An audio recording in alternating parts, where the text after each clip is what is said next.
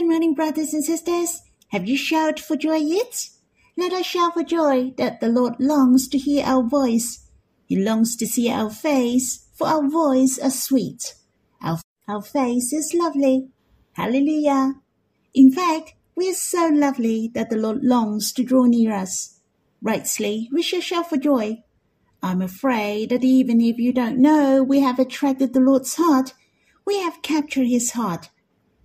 The Lord's desire is to draw near us closely every day. Hence, we have a very important thing to do. But one thing is necessary.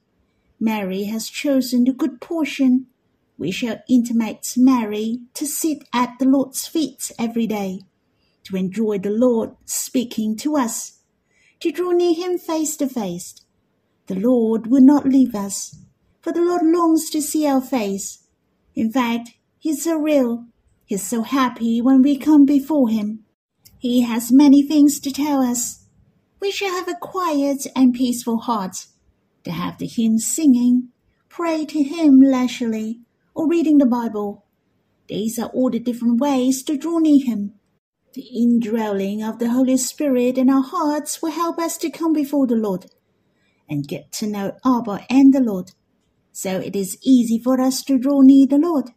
But one thing is necessary, that is to come before Him. It is easy to enjoy the good portion. It is easy to have the good portion. It is up to you whether you're willing to spend time to come before Him and draw near Him. I'd like to sing a hymn with you. It's in Songs of Love 135, What the Lord Treasures. The Lord longs to see my face. One thing I will seek. I need to choose the good part face to face with my dear Lord.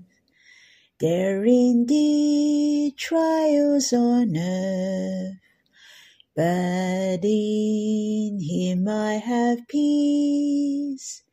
With the Lord my heart can rest, for He has overcome all. Oh Lord, I love you. Draw me close to you. Make me the closest to you. Respond to your love. He loved me and died for me. His true love I cherish. For the Lord I'll break my fast, offer my perfume for him. He cherishes what Mary did. He missed Bethany he desires my heart for him, for he yearns for my love most. Oh Lord, I love you. Draw me close to you. Make me the closest to you respond to your love. What does the Lord treasure? He treasures one good thing. Let us sing the first and the third stanzas. Then you will know what the Lord treasures. Let us sing the hymn. So you know what does the Lord treasure after singing this hymn? That's right. That is to enjoy the beautiful thing to come before him face to face. This is the beautiful thing which the Lord treasures. And the third stanza speaking of another matter. The Lord prays that Mary has done the good work. As you all know, that Mary grabbed the chance and offered her expensive collection to the Lord. She even broke the alabaster vase and poured out the ointment over the Lord. Well, as you can imagine, the entire house was filled with the fragrance of ointment of pure nard. The preciousness was not the fragrance, but Mary, who understood the Lord's heart and expressed her love to the Lord. Not only the Lord Jesus praised Mary for doing the beautiful thing, he even asked the disciples, wherever the gospel is proclaimed, they should tell the good works that Mary has done. For the Lord wanted not only the people to be saved, he longs for the people to love him deeply. This hymn is named as what the Lord treasures. Not only Mary can do it, so can you and me. Let us make a choice to draw near him every day and enjoy his love. Let us pour out our hearts and our love over the Lord like the ointment. The Lord cherishes us so much in our love to him. Shall we sing this hymn again? And we will worship after singing. The Lord longs to see my face. One thing I will seek. I need to choose the good part, face to face with my dear Lord. There indeed trials on earth, but in him I have peace. With the Lord my heart can rest, for he has overcome all. Oh Lord, I love you. Draw me close to you. Make me the closest to you. Respond to your love. He loved me and died for me. His true love I cherish. For the Lord I'll break my fast, offer my perfume for him. He treasures what Mary did. He missed Bethany. He desires my heart for him for he yearns for my love most. Oh Lord, I love you. Draw me close to you. Make me the closest to you. Respond to your love. Lord, it's so precious.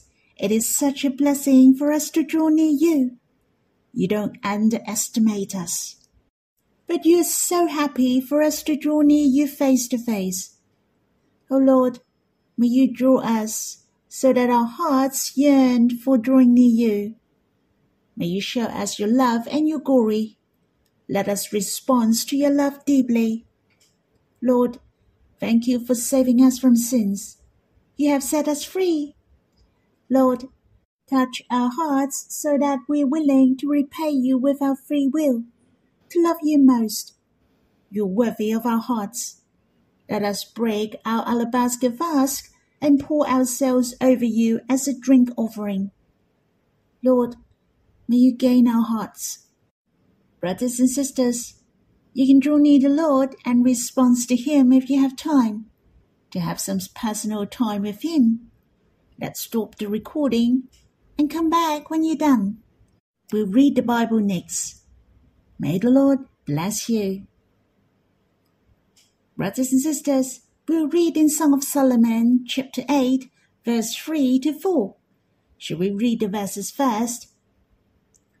His left hand is under my head, and his right hand embraces me.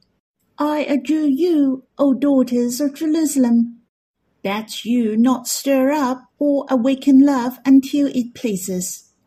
These two verses appeared in chapter 2, verse 6 and 7, and it appeared again in this chapter. Of course, this is not exactly the same. At least, the situation of the darling became more mature, and her relationship with the beloved is closer. Thus, the love and affection shown in these two verses are stronger this time, and it is more unforgettable. Well, let's have a review in Song of Solomon, chapter 2, verse 6. See how it is written and compare with chapter 8, verse 3 here. His left hand is under my head, and his right hand embraces me. The first sentence is exactly the same. In chapter 2, it could be her desire. But now in chapter 8, it was her experience. The darling has absolute certainty she sounded very convincing, not only speaking of her desire, but this is her declaration. This is what her beloved is treating her. I believe you can see the darling loved by the beloved is much deeper than before. Why? The reason is pretty simple. For the darling has experienced the beloved. She could feel that she is precious and honored in the eyes of the beloved. She could experience that she loved her steadfastly. His love has not changed. I am so gracious for the Lord when I read these verses. I thought of my experience in the past. I have a greater affection for the Lord than before. The feeling is stronger than before. Not only it is easy for me to come to the Lord, to enjoy his presence and closeness, but I understand his heart to me just like one hymn said, who knows in this dark and suffering world is hidden the deepest love between he and I.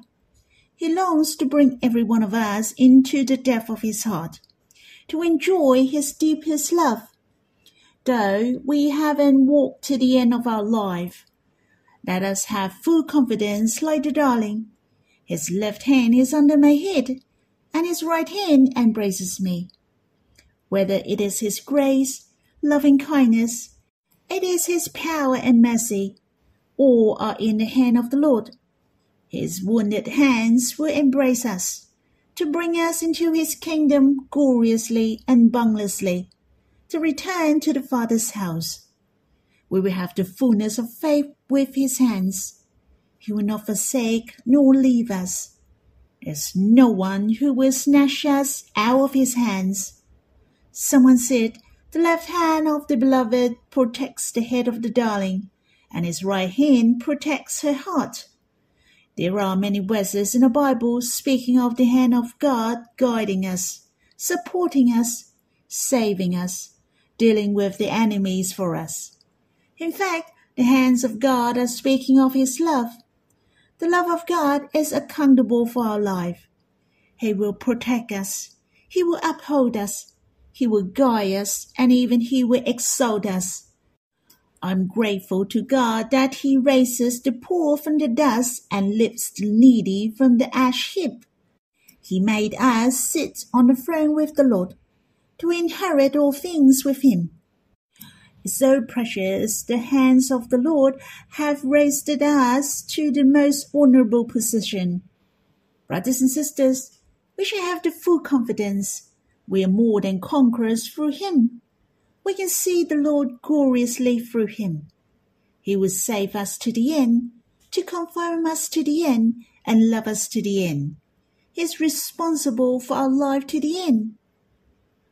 In chapter 8, verse 4, O daughters of Jerusalem, that you not stir up or awaken love until it pleases there are the similar sentence have spoken twice in the previous chapters, but it is not the same.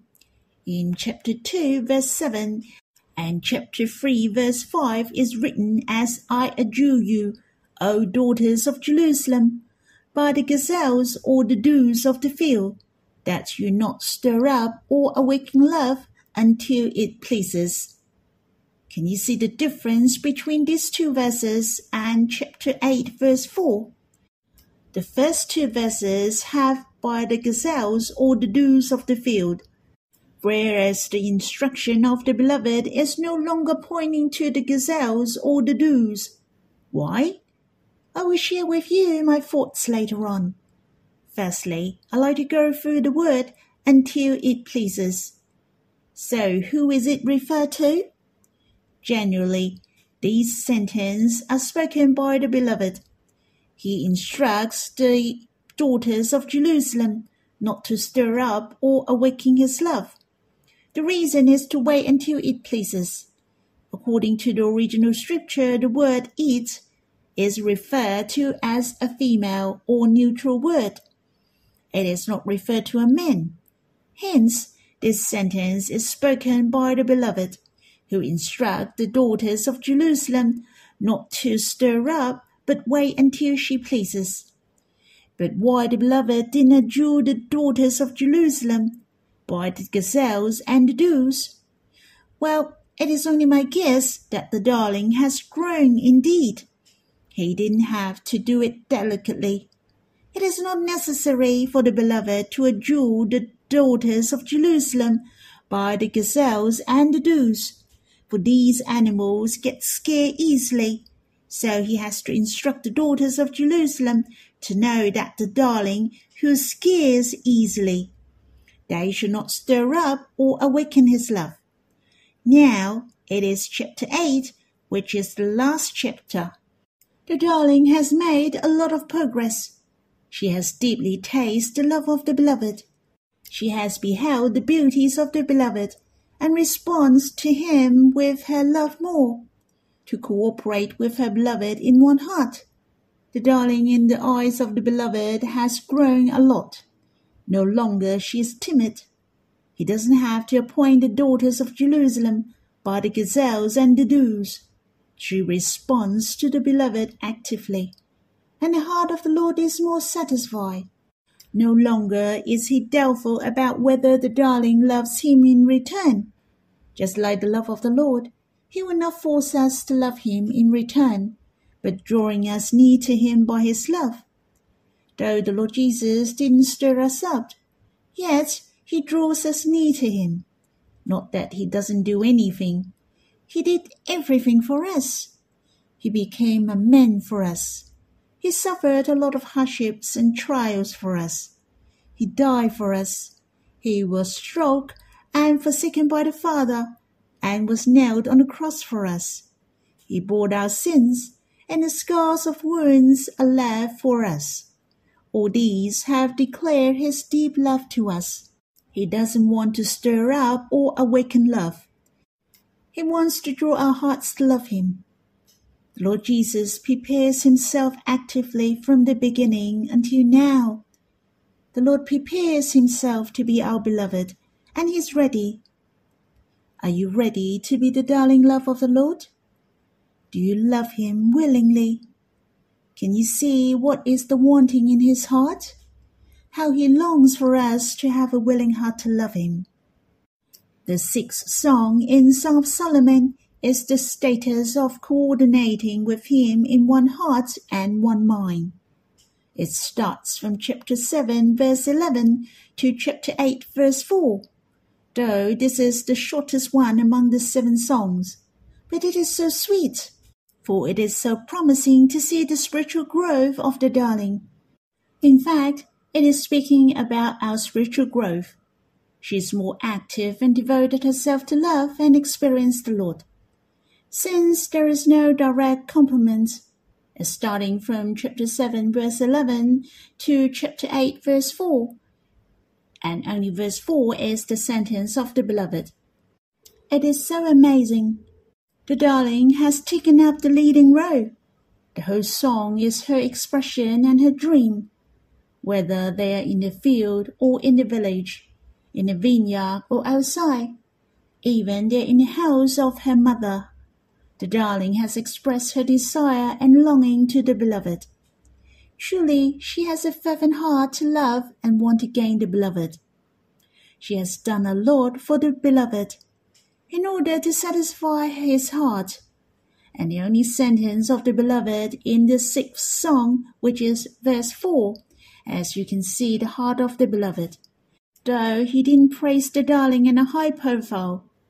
Yet you can see from his expression that he has a good time with the darling. How he cherished the love from the darling from her pure heart. We knew the expression of his words speaking of the progression of the darling. Brothers and sisters, what the Lord wants most is your heart. May we have a willing heart to love Him. That's all for my sharing. I hope you have time to draw near the Lord face to face. May the Lord bless you.